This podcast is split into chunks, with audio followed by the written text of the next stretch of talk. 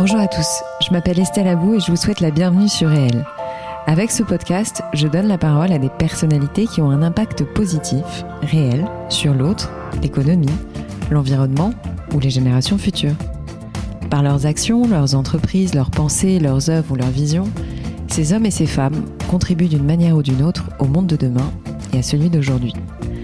Si vous aimez le podcast et que vous voulez me soutenir dans ma démarche, la meilleure manière de le faire, c'est de vous abonner, de mettre 5 étoiles à l'épisode, de le commenter ou encore d'en parler autour de vous sur les réseaux sociaux et dans la vie réelle. Alors je vous souhaite une très bonne écoute et on y va. Sarah, merci d'avoir accepté mon invitation dans mon podcast. Je suis ravie de te recevoir. Nous sommes dans un, dans un café, on peut le préciser, donc c'est pour ça qu'il y a des petits bruits de café. Euh, Sarah, euh, tu es une femme plurielle. Euh, je pense qu'on peut te définir comme une comédienne aujourd'hui, euh, mais tu es également auteur. Euh, tu fais des conférences, tu fais plein de choses. Et tu es une one-woman show, puisque tu, tu- as fait trois spectacles. Deux qui étaient plutôt sur l'amour, et trois qui étaient sur l'adaptation d'un livre que tu as écrit qui s'appelle Sarah 30 ans, mon cancer, même pas peur. Euh, je vais te demander sans plus tarder de te présenter si ça ne te dérange pas, euh, autant d'un point de vue perso que pro, euh, en nous disant que ce que tu as envie de nous dire. Très bien. Bah, merci déjà à toi, Estelle, de m'accueillir. C'est un plaisir d'être avec toi. Euh, donc, je m'appelle Sarah Pebro. Euh, j'ai coupé en Sarah Pep pour Ouais. la scène parce que c'est plus facile à retenir. On Ouais. est d'accord. Le temps que j'épelle mon nom, j'ai perdu euh, mon auditeur ou la personne en face de moi. Donc, autant regarder, c'est mieux. Donc Sarah Peb. Sarah Peb. Ouais. Et euh, donc oui, je suis comédienne, humoriste et auteur. J'ai fait en effet des one-woman shows sur la loose de l'amour et puis la roue a tourné. Ouais. Donc euh, je suis passée à la loose de la santé. Ouais. Euh, donc j'ai eu un cancer du sein et donc j'en ai fait en effet ce livre et un spectacle qu'à surprise. Ouais.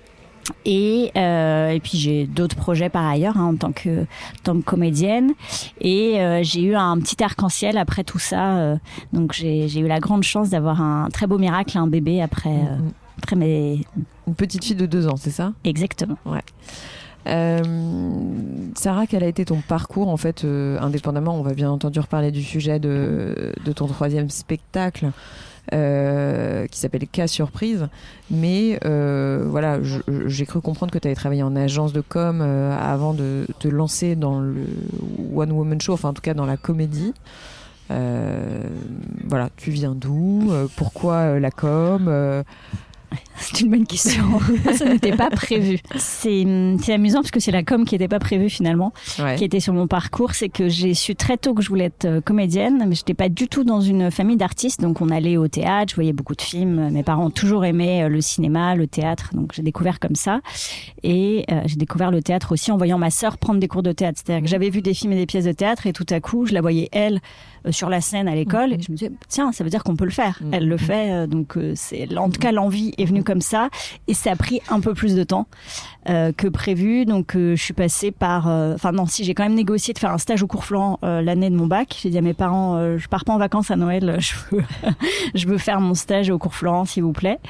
Donc j'ai réussi à le faire et hum, j'ai eu des bons retours qui ont fait que hum, j'ai commencé là-bas après et dans un autre cours de théâtre et j'avais la fac en parallèle. Donc j'étais en Fac 2 j'étais en à la Sorbonne à Paris 4 en lettres modernes spécialisée en médias. C'est là que la com a commencé, mais tout doucement. euh, ok. Mais pour moi, très clairement, euh, c'était le théâtre et la fac, c'était à côté, D'accord. dans mon état d'esprit. Parce que de toute façon, même en termes d'heures, j'avais, j'étais aussi dans un conservatoire d'arrondissement, en plus de Florent. Comme ça, j'avais un enseignement privé-public. Mhm. Je me disais, bon, bah, comme ça, je fais ma tambouille, euh, Mhm. voilà. Et pendant mes années étudiantes, en fait, j'ai eu des premières expériences au théâtre euh, et au cinéma. J'ai commencé à ce moment-là à faire des petites choses. Et j'ai réussi à jouer le mariage de Figaro qu'on a fait à la Sorbonne.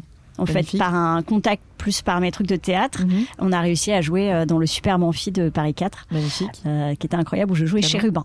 Bah, contente. rôle. euh, et du coup, la com, euh, t'y es venue à peu près quand?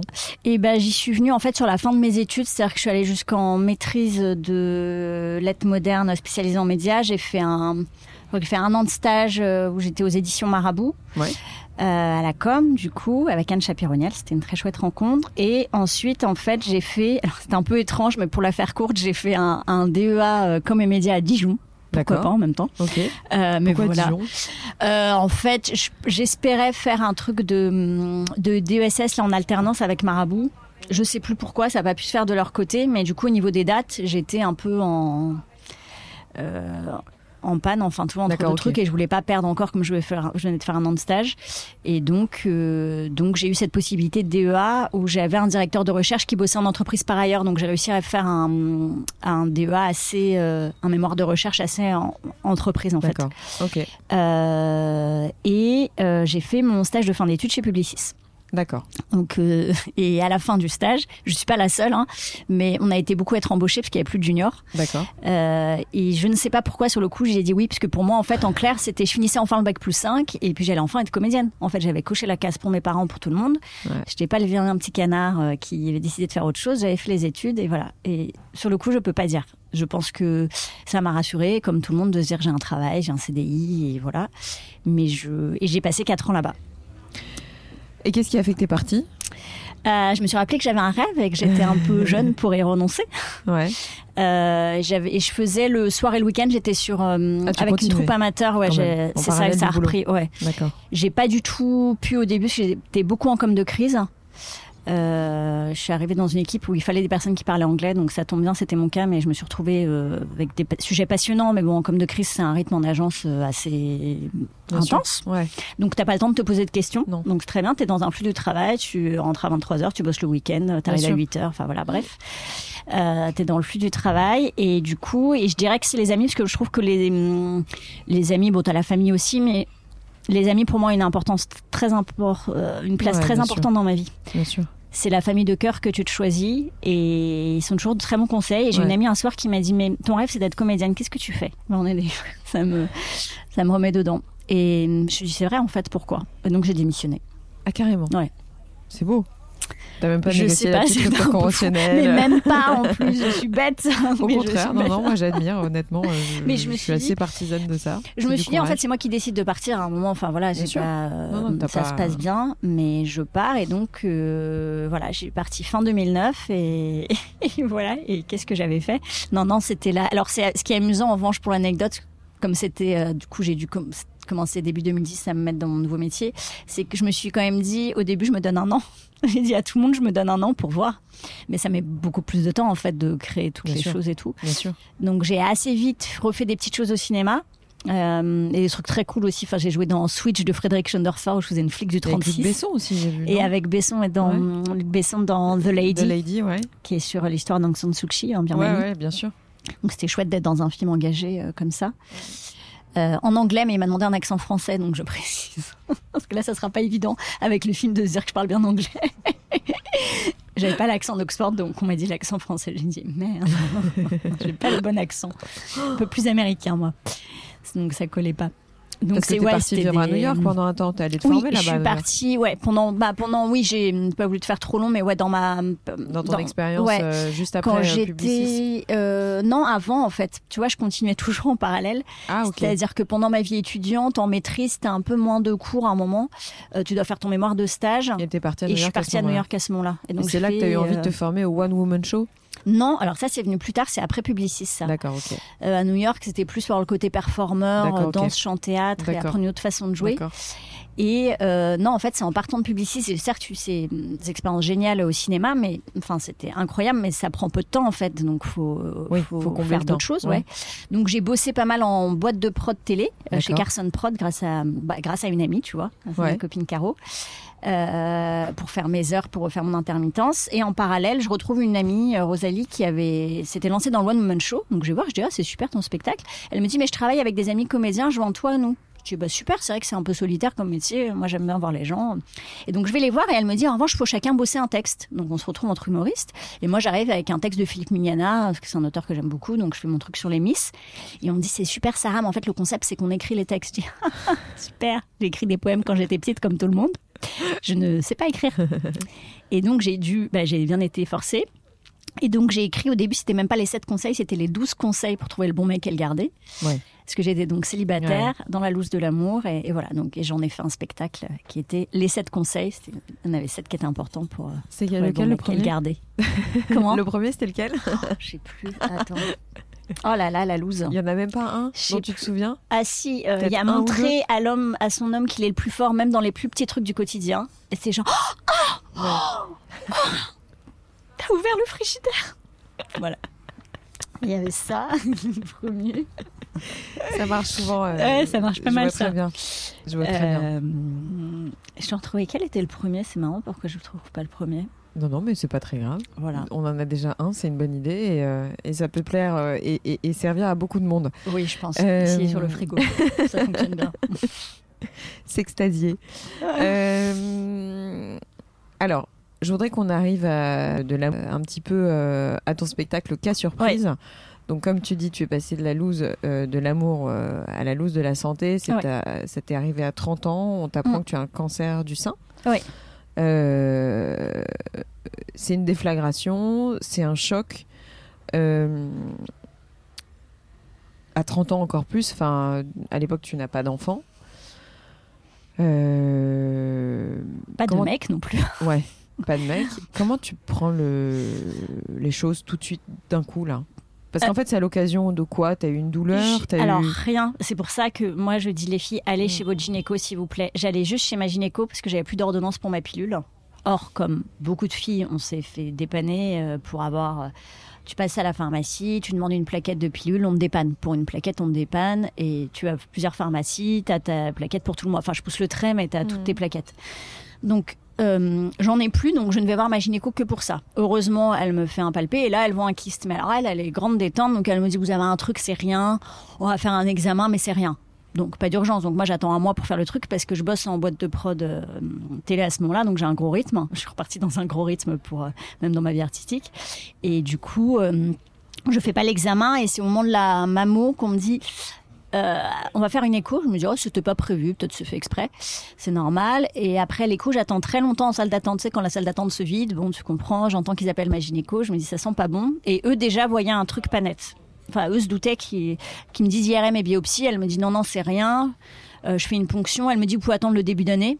On est début décembre. Je me dis, bon, non, euh, on est fin novembre. Je me dis, bon, je vais m'en débarrasser quand même. C'est peut-être pas, voilà, je vais faire ça avant Noël. Et elle me dit, bon, la fille de la ponction, elle vous aura pas de place avant janvier. Je dis, bah, je tente. Donc, j'arrive à avoir un rendez-vous. La fille de la ponction me fait la ponction, me dit, c'est rien. Donc, moi, je me dis, c'est rien. Et veille de Noël, j'ai ma gynéco qui m'appelle et qui me dit, faut venir tout de suite à mon cabinet, c'est pas bénin. Donc, euh, voilà. Et je dis surtout ça pour dire, je n'ai pas vu le truc arriver. Donc, au moment où elle me balance le truc, C'est pas bénin. euh, c'est un cancer du sein. Ouais, déjà, c'est pas bénin et t'as 24 heures. hein. Mm. Donc, les 9 heures du matin, elle te donne rendez-vous le lendemain à 9 heures. Donc, il y a tout dans ta tête euh, qui passe. Tu sais pas, tu sais rien. Et j'y retourne le lendemain matin, aller au rendez-vous accompagné. Moi, j'étais avec ma mère parce que là, en fait, euh, on est forcément, même si je suis quelqu'un de très positif, ça reste quand même un choc. Et elle me dit, bon, on va pas tourner autour du pot, c'est un cancer du sein. Vous voulez du Lexomil? Voilà, dans l'ordre. Euh, donc le Lexomil, pas tout de suite euh, comprendre euh, peut-être, et je, je crois que je comprends rien en fait, parce qu'on on m'a trouvé un truc depuis le début, on me dit que c'est rien, moi c'est des médecins, je leur fais confiance, donc je comprends pas ce qui m'arrive. Hmm. Euh, mais c'est pour ça que c'est bien de ne pas être seul Mm. et d'être accompagné. Donc Et qu'est-ce qui se passe après? Déjà le truc que je me dis malgré le choc, c'est je me dis ok, je comprends qu'il y a un truc et je vais me battre. Je me battrai jusqu'au bout.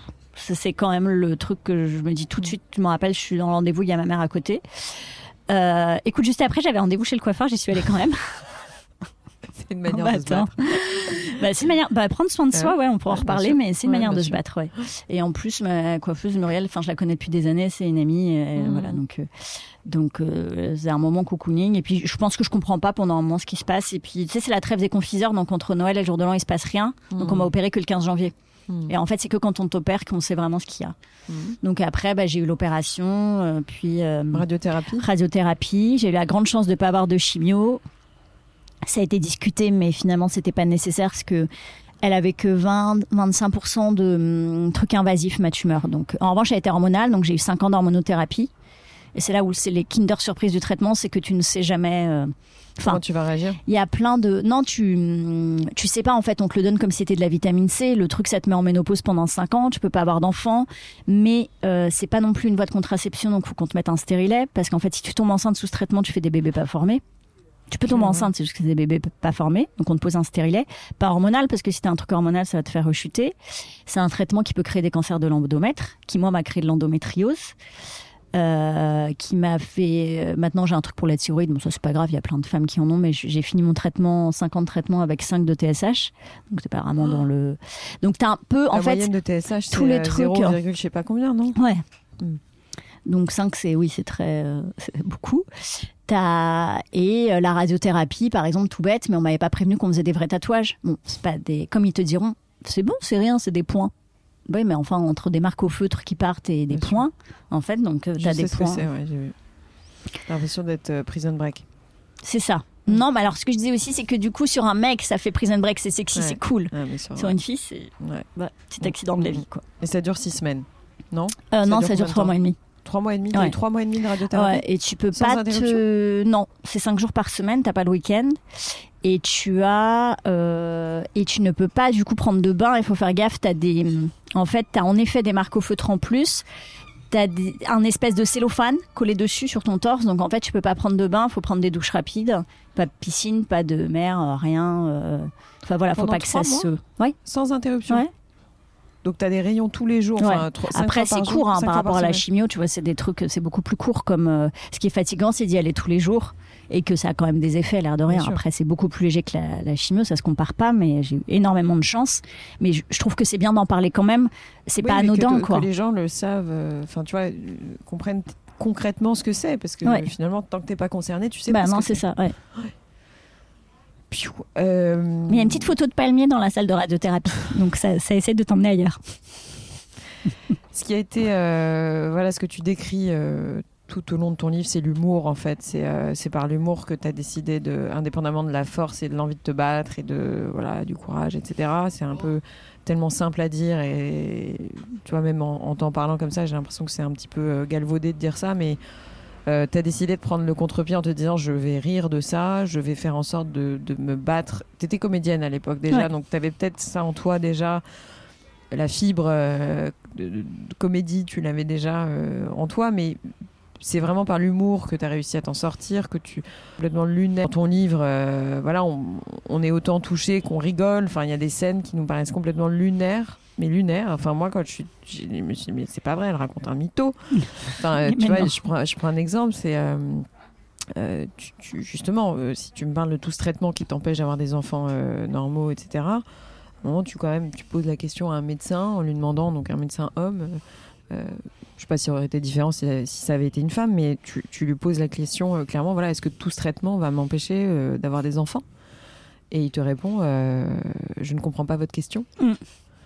C'est-à-dire que c'est- Puis après, même, il n'y a pas que cet exemple, mais tout au long de ton livre, en fait, on, on a un peu l'impression que tu parles à des, à des handicapés cérébraux. Enfin, euh, tu vois, c'est sans, vouloir les. les, les, Je, n'incrimine personne parce que je pense qu'ils sont confrontés à la misère du monde toute la journée et que c'est pas facile à vivre. Mais toi, quand tu es malade et victime, euh, c'est pas évident de- d'avoir face à toi des, des, des, des gens qui sont quasiment robotisés, enfin, qui, qui comprennent même pas que tu leur parles de sujets qui sont au-delà des rayons, au-delà du traitement, etc.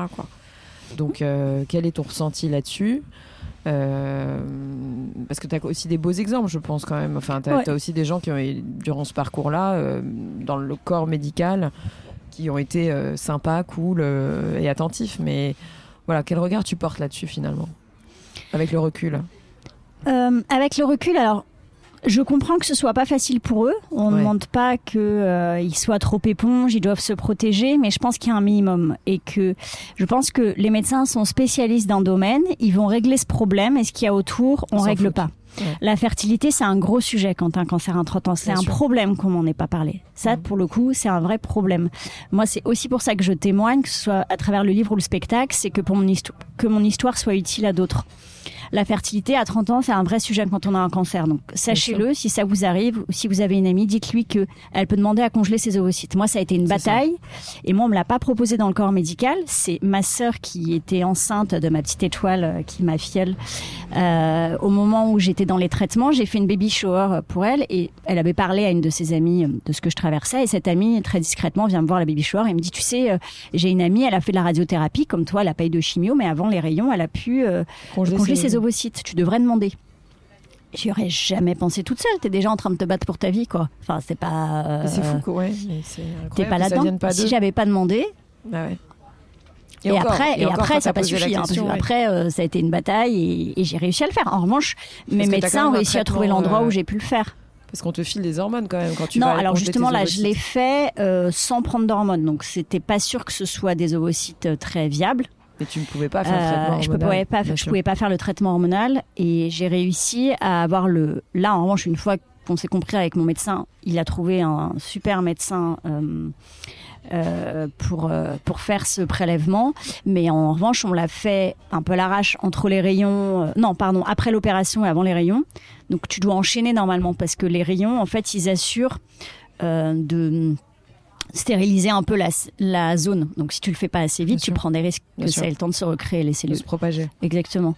Et donc j'ai eu ce temps euh, un peu réduit pour le faire, mais j'ai réussi à le faire. En revanche, on me les a prélevés comme ça, sans savoir s'ils étaient Mhm. mûrs, euh, sans Mhm. savoir s'il y en avait assez, si c'était bien. et- Mais je l'ai fait. Donc après, pendant les cinq ans du traitement, je savais que j'avais ça au congélo.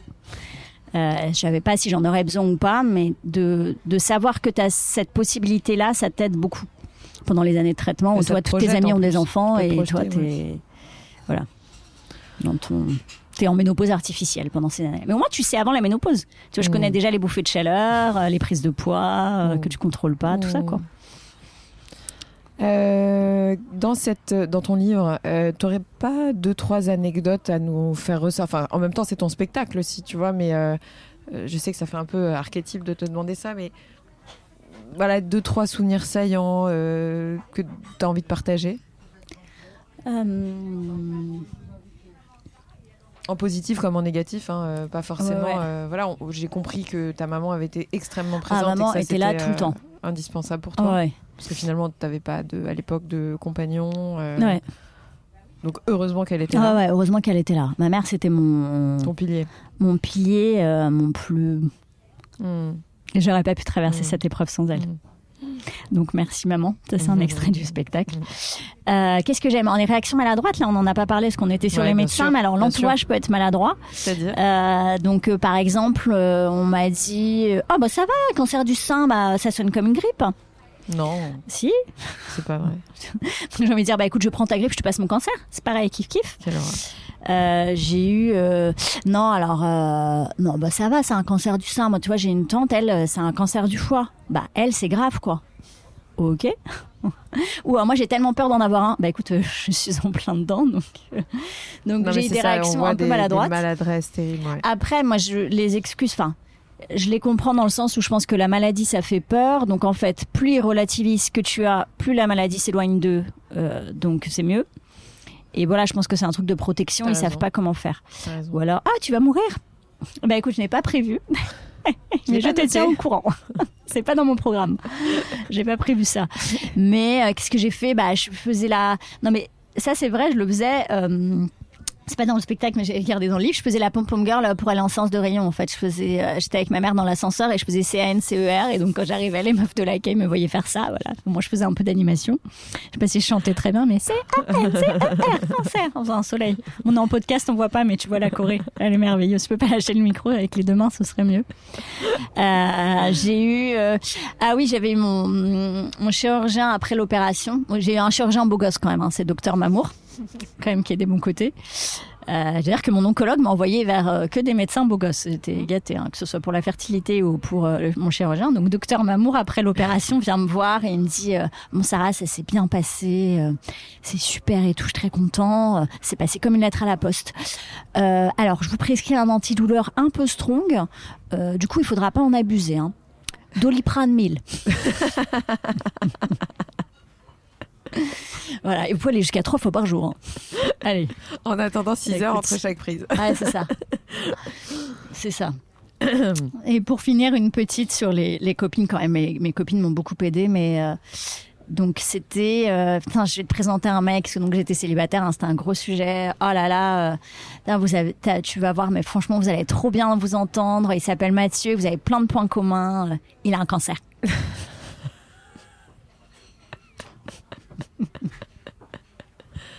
Mais c'est ça en fait. Voilà. T'as l'impression que d'un coup tu deviens une sorte de paria. Non?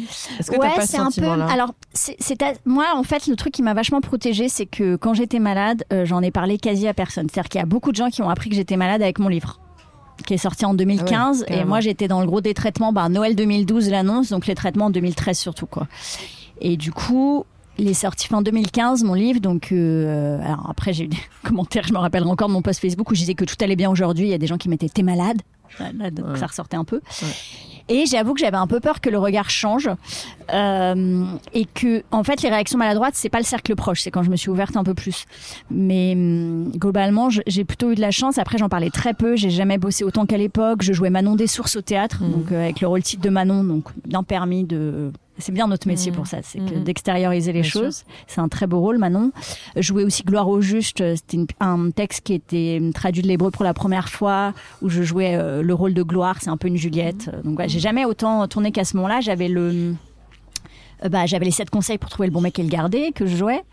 Oui, donc t'arrêtais pas de bosser. Est-ce que c'est ça qui t'a permis de tenir Ça m'a aidé complètement. Complètement. Je sais que sur Manon des Sources, par exemple, c'est Céline Mas qui montait le projet. Elle m'avait dit, euh, j'étais obligée de lui dire là pour le coup. On avait commencé les répètes et je lui dis bah voilà, je suis désolée, euh, j'ai ça. Elle m'a dit tu veux qu'on repousse? J'ai dit ah non, m'enlève pas ça en fait. Ne m'enlève pas ça, Surtout pas. Et la troupe a été hyper cool et euh, on a joué, on a joué au théâtre Héberto et elle a. hum, Non, mais c'est ça, parce que si tu restes enfermé chez toi entre quatre murs, Ah, c'est pas possible. tu- ouais, tu tu cogites trop. Mm. Donc le donc j'étais très remplie. Et le conseil que je donnerais, ce, le- ce que j'ai vu, c'est mon psy. C'est pour la première fois de ma vie, j'ai vu un psy. Et alors là, au moins, j'avais la bouteille de mouchoir à côté, donc je tenais tout le temps. Il y avait que dans son bureau où je craquais, Mm, mm. euh, où je craquais. Et je trouve que c'est bien d'avoir un endroit. euh, Un exutoire. Ouais, c'est ça. Et que et puis il faut pas faire d'injonction à être forte, à être ça. Ça aussi pour moi c'est important d'en parler parce que euh, dans le livre et le spectacle, je raconte des choses que j'ai pas racontées à mon entourage pour certaines. Et euh, dans le spectacle, ce que je, je sais plus si j'en parle dans le livre, mais dans Cas surprise, le spectacle, il y a un moment où je, je suis avec mes amis. Enfin, Ça s'est vraiment passé. On était en week-end. euh, C'était avant que je rentre à l'hôpital. J'étais partie avec mes copines en week-end. Et, euh, et je leur dis attendez, euh, j'arrive, je vais voir un truc dans la boutique en face. Et en fait, je suis sortie pour pleurer et me cacher pour pleurer. Mm. Et je me dis faut pas, enfin, faut pas s'excuser, on a le droit. Et moi, je pense que je me disais, elles doivent déjà être inquiètes, je vais pas prendre de la place, etc. Et voilà. Et je trouve que, et donc, si on n'y arrive pas avec son entourage, il y a pas de souci non plus. Mais c'est ok de craquer, c'est une force de craquer. Mm, Et c'est une force de dire, je vais me faire aider pour craquer. Et moi, je suis allée voir un psychiatre parce que je voulais que ce soit un médecin mm, mm. euh, qui comprenne mieux ce que je, ce que je traversais et qui avait des amis C'est dans toi qui différents. ouais. euh, C'est toi qui as eu la démarche d'y aller ou on Ouais. te l'a conseillé à Non, personne m'en a parlé. Pareil, c'est quand même. Personne. Enfin, je veux dire, dans mes proches peut-être, mais je veux dire, dans le corps Oui, médical, ça. personne. À personne. fou. Mais qui sont ces gens? Bon, Je sais pas. On m'en a juste parlé quand j'ai fait un test génétique parce que j'ai une, une exposition génétique. Du coup, c'est le moment où on m'a demandé voilà, génétique, parfois ça perturbe un peu. Vous voulez voir un psy? J'ai dit mais d'où sortez-vous? C'est incroyable. Non, mais après, faut parler. de- Enfin, c'est important parce que je veux pas rester que là-dessus non plus. Enfin, sur le problème, si il y a clairement un, il y a clairement un problème avec les médecins sur la communication, sur aussi quand on a un cancer jeune, c'est pas les mêmes questions. Moi, je pense que j'ai peut-être eu des médecins qui avaient des femmes euh, déjà ménopausées ou qui avaient déjà leurs enfants où c'était pas un sujet, tu vois. Mais je trouve que c'est important de parler de ça. Après, euh, c'est important aussi de dire à quel point on a progressé sur la recherche Bien sur le sûr. cancer. J'ai été très bien pris en charge Mhm. très tôt. J'ai certes une gynéco qui a été un peu légère. Puis tu as eu une opération Mais, euh, euh, fructueuse.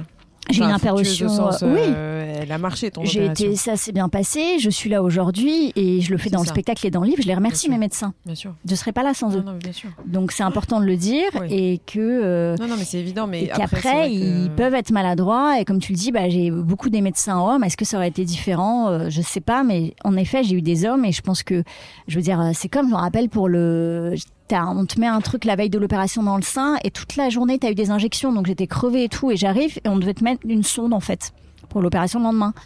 Je me dis, je me suis fait des injections de liquide radioactif quand même. L'après, c'est pas trop ce qu'on te met. hein. Et donc, le- les mecs sont prêts à me mettre la sonde et je dis, attendez, pousse, euh, j'aimerais une anesthésie. J'avais demandé une anesthésie parce que la ponction, j'avais morflé. J'avais dit, on n'est pas obligé de morfler en fait. On a le droit de dire j'ai mal. La douleur est pas obligatoire. Et donc, ils me disent, bon, c'est bon, ça prend 12 secondes. Euh, franchement, l'anesthésie, ce sera une piqûre de plus.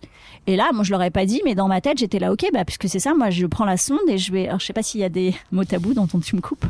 Non, non, mais vas-y, je t'en prie. Y a pas de tabou. Et bah, comme c'était deux mecs en face de moi, j'ai envie de dire ok, ça fait pas mal le truc dans mon sein. Bah moi je vais prendre la sonde et je vais l'enfoncer dans ta bite. kiff kiff.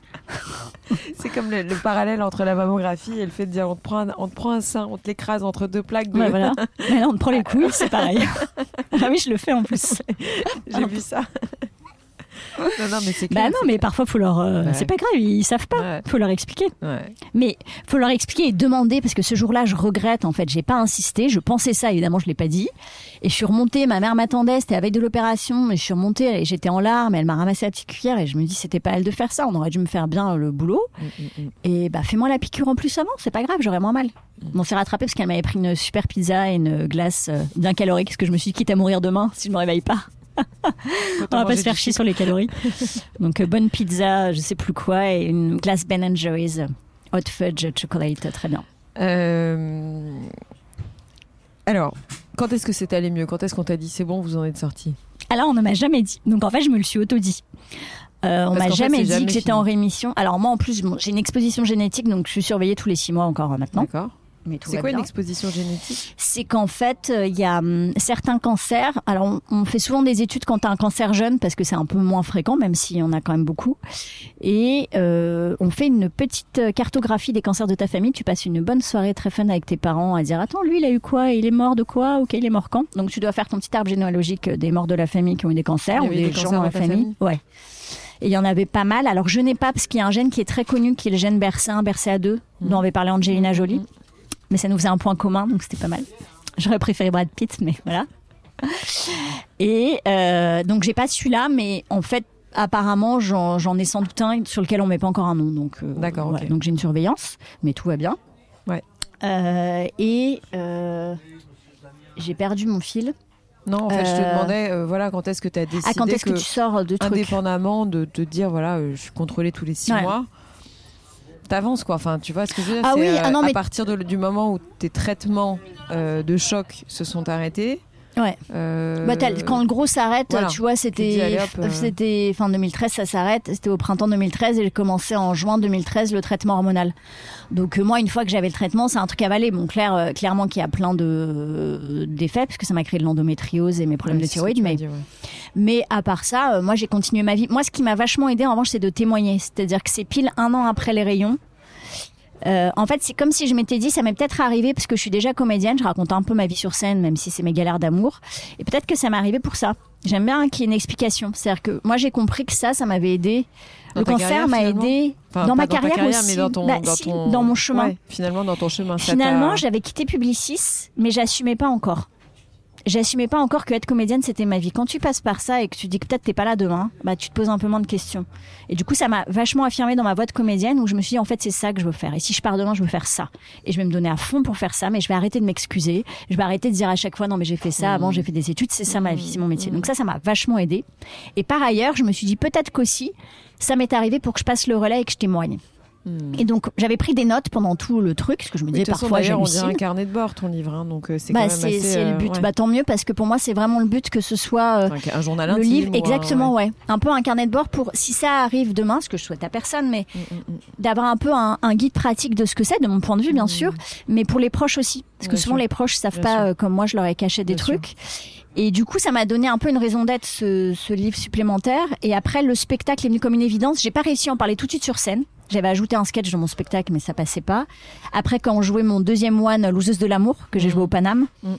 qui est un super lieu de stand-up. Euh, j'ai, je commençais à parler du livre à la fin. Et puis après, j'ai commencé par jouer des trucs un peu à la fin dessus. Et après, on m'a dit, c'est marrant, ta, ta vraie voix sur les dix dernières minutes du spectacle. Et là, euh, alors je l'ai pas écrit seul, je l'ai coécrit avec Elise MacLeod euh, qui met en scène aussi.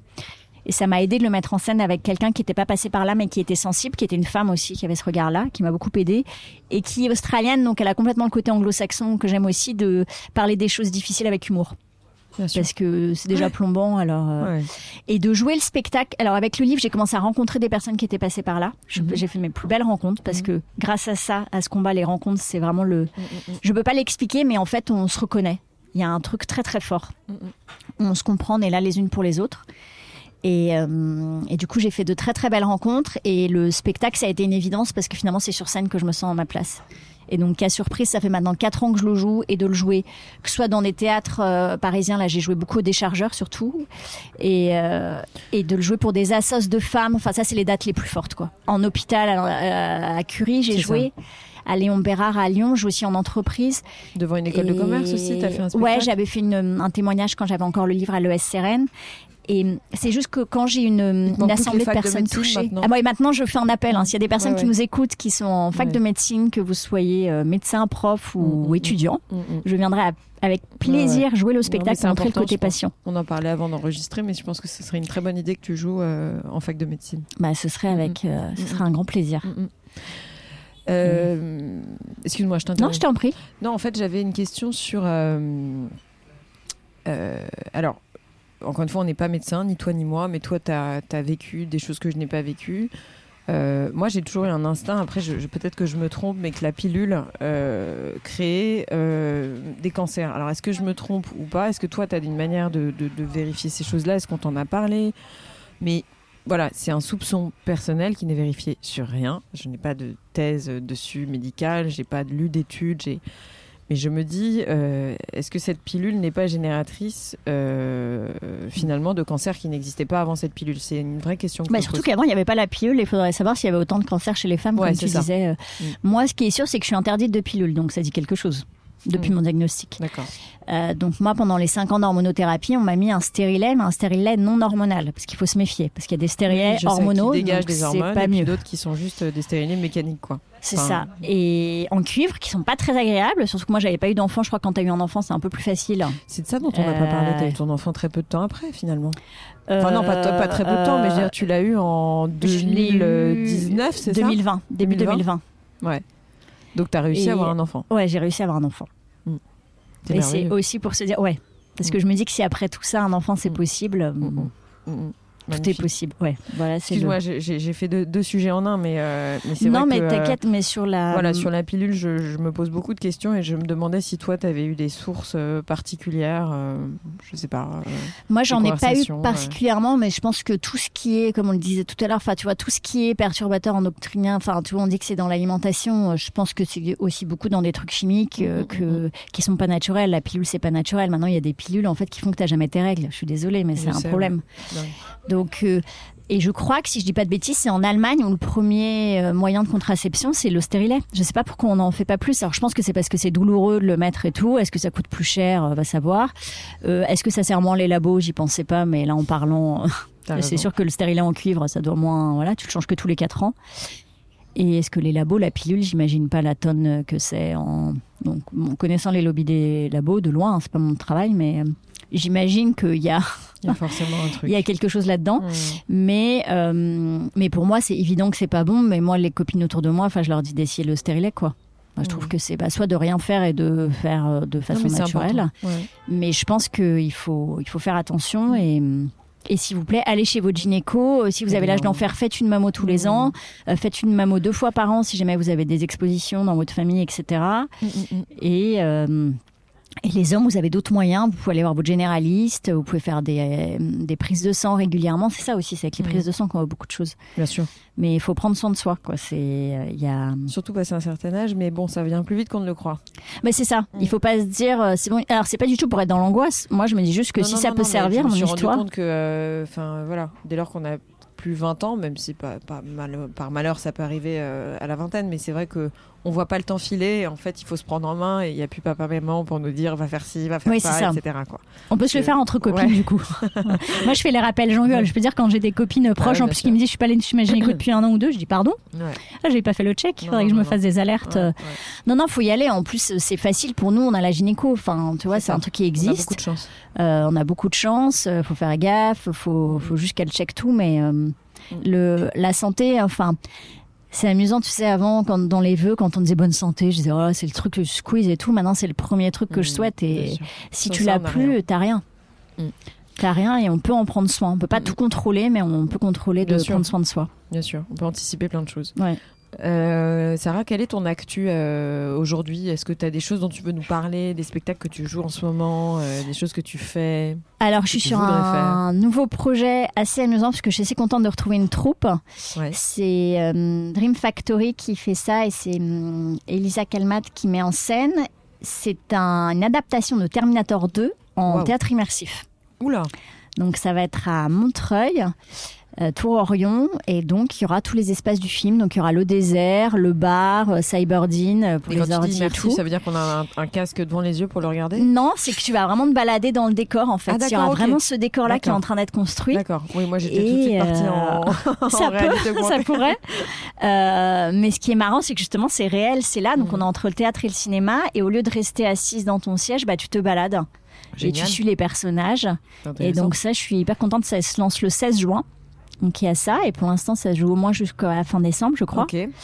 Donc j'ai ça, j'ai cas surprise. Donc euh, Ouais. mon spectacle c'est la lettre K hein, parce que en fait le cancer entre nous on l'appelle souvent, enfin les, les toutes les copines cafeteuses que j'ai le K euh, plutôt que le crabe. Il y a Maison le- K aussi, c'est une, une jeune femme qui a monté, monté une marque de mode, non C'est pas ça? Ah c'est Mister K, bah, c'est une amie, Mr. bah, K, c'est une de voilà. mes plus belles rencontres. euh. Charlotte c'est une de mes plus Et belles elle a monté rencontres une marque et- de vêtements? Ouais, qui s'appelle Mister K, et K. qui a mon mantra préféré Never Give Up. Ouais, ouais. Euh, vu qui est super. euh, ouais, qui a l'air adorable. Enfin, euh, elle, est hyper sympa. Ouais, Charlotte est super. C'est vraiment une très belle rencontre et sa marque euh, est top. Mhm. Et c'est vraiment des bons produits. Mm, mm, mm. euh, en recyclant des, mm, Ouais. des matières et tout. Donc ton spectacle. Et donc j'ai mon spectacle cas surprise que je joue. J'espère reprendre bientôt au théâtre. Là, ça fait 4 ans que je le joue, mais il y a une année Covid, donc Ouais, bon, voilà. Euh, donc j'aimerais le reprendre et je le joue aussi pour Octobre Rose, pas mal, donc pour des associations de mm, femmes malades ou pour des entreprises ou des hôpitaux. Euh, et puis euh, et puis voilà. Après, il y a de la dernière étape pour boucler la boucle en dehors de jouer le spectacle devant des étudiants, c'est de d'en faire un quelque chose à l'image. Ouais. Donc euh, on est en train de regarder sur le format, mais voilà, c'est de me dire bah voilà, il y aura un livre, un spectacle et j'espère un film ou une série pour que pour que je puisse me dire que hum, j'aurai l'impression de pouvoir aider les gens. Enfin, il y a des gens qui vont pas lire de livres, il y a des gens qui vont pas au Bien théâtre. Si tu as les trois supports, Mm, mm. et pour moi c'est vraiment hyper important de passer le relais. C'est voilà, c'est comme si pour moi c'était une façon de Et puis maintenant il y a le podcast. reconstruire. et voilà. Euh, Sarah, je finis toujours mes interviews par les mêmes questions.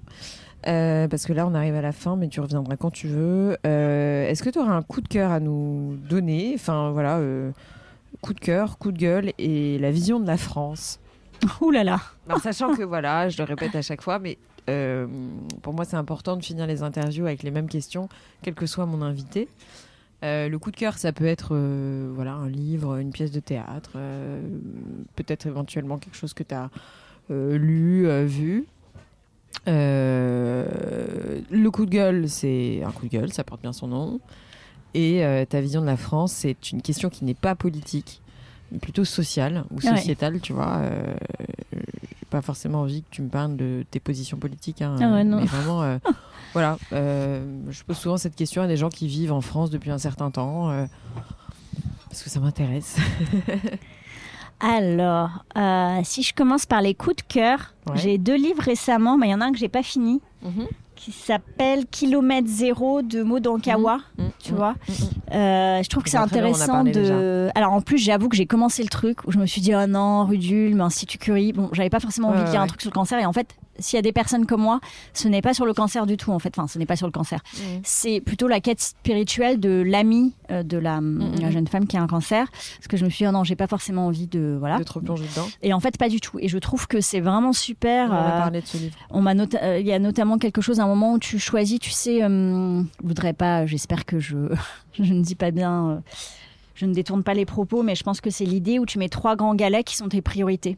Et après, il Ouais. faut que tu l'appliques dans ton quotidien. Donc, euh, il y en a un qui met la santé. Enfin, tu vois, quelles sont les trois, euh, les trois choses primordiales dans ta vie? D'accord. Les piliers, mais du coup, après, il faut que tu mettes des choses en place pour que, euh, ce soit pas juste de le dire.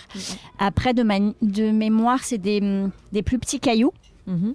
Ouais, donc, c'est ce qui est secondaire. Mhm. Et ensuite, le sable, c'est vraiment le sub. Et voir après comment tu l'appliques dans ta vie. Déjà, de se poser, de se dire le truc. Parce que parfois, on va dire, tu veux ça, ok. Et toi, ta vie actuellement, c'est quoi? Bah non, c'est plutôt le Mhm. sable qui prend toute la place. ouais. Et donc, c'est intéressant. Bien sûr. Et hum, voilà, je suis dans une phase où ça me fait du bien de, de lire. euh, je trouve que ça booste. Et un autre livre qui est génial, euh, c'est Big Magic de Elizabeth Gilbert, qui était connue pour avoir fait euh, Love. Oui. Et, euh, qui, a Pray, été, Love. ouais, Ouais. qui avait été très connue pour ça. Et là, c'est Big. Magic. Big Magic, ok. Et c'est génial, je le conseille à tous, que vous soyez créatif ou pas. Bah, toi, tu es créative aussi, puisque tu as ton. Bah, si. Mhm. Euh, la créativité, c'est à plein de niveaux différents, c'est pas forcément sur scène ou dans les Mhm. arts. Et je trouve ça très intéressant parce que ça déjoue plein de choses. Tu sais, tous les blocages que tu peux avoir avant de te lancer dans un projet. Euh, la peur de l'échec, la peur de regard des autres. Euh, et je trouve que ça booste. C'est même un livre, je trouve que, tu sais, bah, je l'ai laissé sur ma table de chevet en me disant, tiens, je vais le relire à un moment. J'ai surligné plein de trucs, c'est ce que je fais souvent, euh, mhm. voilà. Et c'est vraiment un truc très boostant pour se dire que bah il faut pas avoir peur, qu'il faut se lancer, que le regard mhm. des autres, enfin, n'est pas ce qui doit nous diriger. Euh, et, et, aussi sur le côté un peu artiste modine, on n'est pas obligé d'être misérable pour créer des trucs chouettes.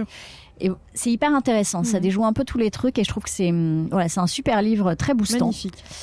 Et hum, donc voilà. Après, il y avait le coup de gueule.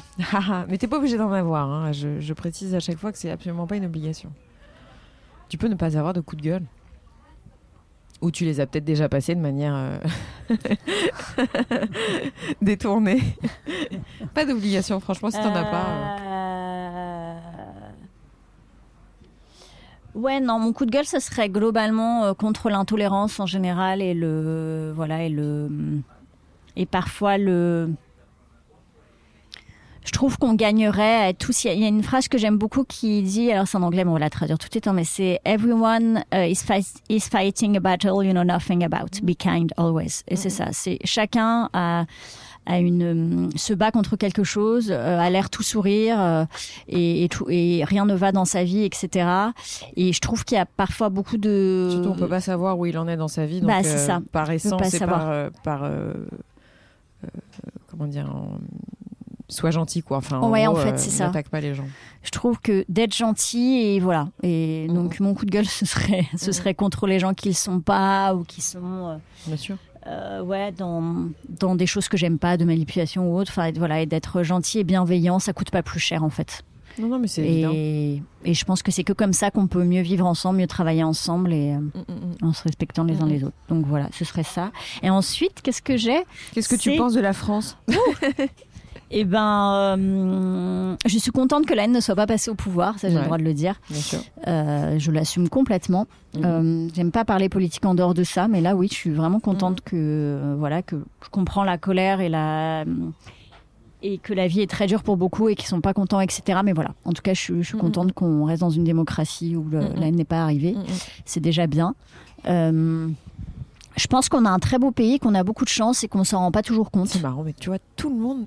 Mais ouais. C'est tout le monde me répond la même chose. Mais tu trouves pas, non?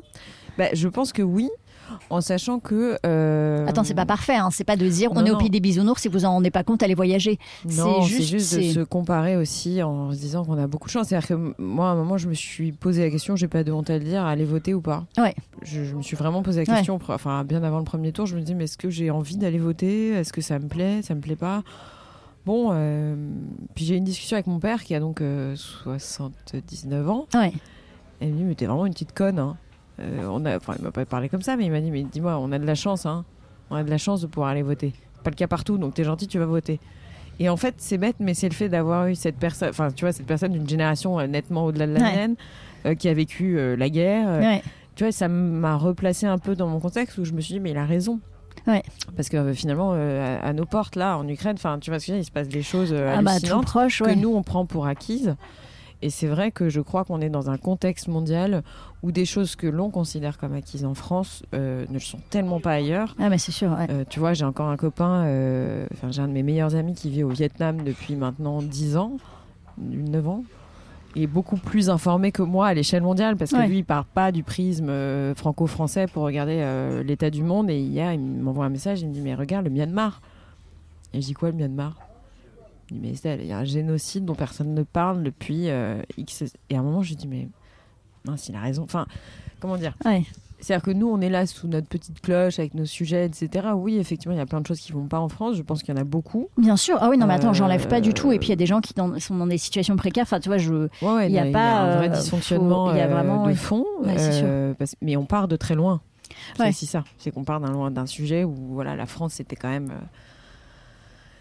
euh, le prestige et l'excellence sur bien des domaines. Et c'est vrai que je pense qu'on a, on s'est Bah, un peu euh, cassé la gueule sur plein de trucs. Mais Et- c'est ça aussi pour rebondir ce que, ce que tu dis aussi, c'est que quand je dis on a de la chance en France, c'est, pas pour dire que les droits, Non, les non, machins, c'est, c'est de dire c'est que- un beau pays, enfin Ouais. c'est la richesse qu'on a, c'est l'agriculture, euh, enfin Ouais. c'est toutes les ressources qu'on a Mhm. aussi. Enfin tu vois, c'est que ça Non, se fait je- plus. Enfin tu vois, au- J'essaye d'analyser le fait que tout le monde me réponde la même chose. Ouais mais J'ai c'est marrant, ouais, c'est la clair. réponse, tu vois, mais Alors moi je peux dire un truc très simple, c'est que je serais tombée malade dans un autre pays, j'étais dans la merde. Je suis d'accord. Et alors ça, Ouais, moi qui ai des problèmes de santé et qui, euh, comme t'as les doubles trucs, après t'as l'endométriose, les problèmes de fertilité qui sont liés au cancer, enfin toutes les doubles et triples peines derrière, même si j'ai énormément de chance Mhm. et que je suis là et que j'ai eu un cancer beaucoup moins grave que beaucoup, donc euh, tout va bien, Mhm, je me plains pas mhm, du tout. Mais en revanche, oui, merci au système de santé en France parce que là, je je sais pas. Mm, mm. Je veux dire, si t'as pas les moyens, là, tout le monde est tout le monde est soigné en France, pareil. C'est une grande chance ça. Sarah, avant de te quitter, en fait, hier, j'ai appris une nouvelle, une très mauvaise nouvelle. J'ai une amie qui a appris qu'elle avait un cancer. Elle est Ah, dans un stade où, non, non, mais euh, elle est dans un stade où elle a même pas la force de me dire lequel, enfin quel cancer elle a.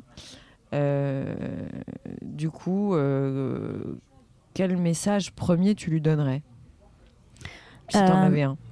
Je lui dirais de se battre, même si on lui a dit que c'est fini. Enfin, je ou, ou même si on lui dit que ça va être très dur, que c'est compliqué, que de se battre, euh, de euh, d'aller voir un autre avis par rapport à ce qu'on lui a dit. Mhm. Parce que moi, ça m'a aidé aussi, même si je suis restée avec mon premier médecin, ça m'a aidé d'avoir un autre avis, Mm, mm, euh, notamment par rapport à la chimie aussi. Enfin, pour être sûr qu'il fallait pas, enfin voilà, avoir tous les, avoir un autre avis. mm, mm. C'est très important de s'entourer, donc il faut pas se fermer. Alors je sais que c'est facile à dire, mais au moins par exemple vous, si vous êtes proche ou Mm, mm, mm. donc de le de d'en parler en tout cas d'essayer d'en parler si elle n'arrive pas à en parler d'en parler à un médecin Mm, mm, mm. mais de, de vraiment s'entourer de pas se, se renfermer sur elle-même. Mm, mm. euh, et que c'est pas grave si elle a pas tout de suite le côté battante etc c'est normal de se prendre le mur et de le temps de le digérer. Mm. mais voilà faut vraiment être en confiance avec ses médecins. Donc si elle le sent pas ou si elle veut avoir un autre avis c'est d'avoir un autre Mm, mm, avis. Euh, et c'est de c'est de se battre je, et de euh, moi, c'est ce que je me suis dit et c'est mon mantra qui m'a guidée, euh, que, que Charlotte est sur ses- beaucoup de ses vêtements et tout. Donc, je commande souvent chez Charlotte les, Mhm. ce qu'elle reverse aussi. En plus, elle la recherche à Gustave Roussy, mais mm. le mantra Never Give Up qui n'abandonne jamais. Et euh, j'espère pouvoir lui donner un peu d'espoir. Moi, je me dis, euh, je m'en suis sortie. Si j'étais pas allée chez ma gynéco ce jour-là, je serais peut-être pas là aujourd'hui pour vous parler. Et, euh, et j'ai eu un bébé après tout ça. Mhm. Donc, c'est un bébé après un cancer, c'est possible, tout est Mhm. possible. Mm, mm. Donc, peut-être que ça lui donne une lueur d'espoir de voir d'autres gens qui y sont passés. Et que et que et qu'il y a beaucoup de gens maintenant, ils ont fait beaucoup de progrès dans la recherche et même les médecins parfois se trompent et disent bah c'est tel stade et puis ça va être compliqué. Puis finalement ils trouvent des solutions. Il y a l'immunothérapie maintenant, ils ont vachement progressé là-dessus, qui est moins invasif que la chimio. Il y a plein de traitements possibles et de et de jamais abandonner, de de rester sur le ring, de pas abandonner. Mhm. Et qu'on est là et qu'il y a beaucoup de frères et sœurs de combat et que c'est une, une communauté très solidaire Ouais. et que moi si elle veut m'appeler, elle m'appelle. C'est gentil. Merci beaucoup, Sarah. Euh, ben, bonne continuation à toi. J'étais ravie de te recevoir et à bientôt. À bientôt avec Salut, plaisir. Sarah. Merci Estelle. Voilà les amis, c'est la fin de cette interview, j'espère qu'elle vous a plu. Si c'est le cas, n'oubliez pas de partager l'épisode via les plateformes d'écoute comme Acast, Apple Podcast, Spotify ou votre application de podcast préférée. Le partage et la notation du podcast sont super importantes pour moi, donc je compte sur vous pour mettre des étoiles et des commentaires là où c'est possible. Pour vos suggestions d'invités, n'hésitez pas, je suis joignable sur le compte Instagram du podcast, Réel Podcast. Merci encore à toutes et à tous d'être de plus en plus nombreux à écouter Réel et à très vite pour un prochain épisode. Even on a budget, quality is non-negotiable. That's why Quince is the place to score high-end essentials at 50 to 80% less than similar brands. Get your hands on buttery soft cashmere sweaters from just 60 bucks, Italian leather jackets, and so much more. And the best part about Quince, they exclusively partner with factories committed to safe, ethical, and responsible manufacturing. Elevate your style without the elevated price tag with Quince. Go to quince.com slash upgrade for free shipping and 365-day returns.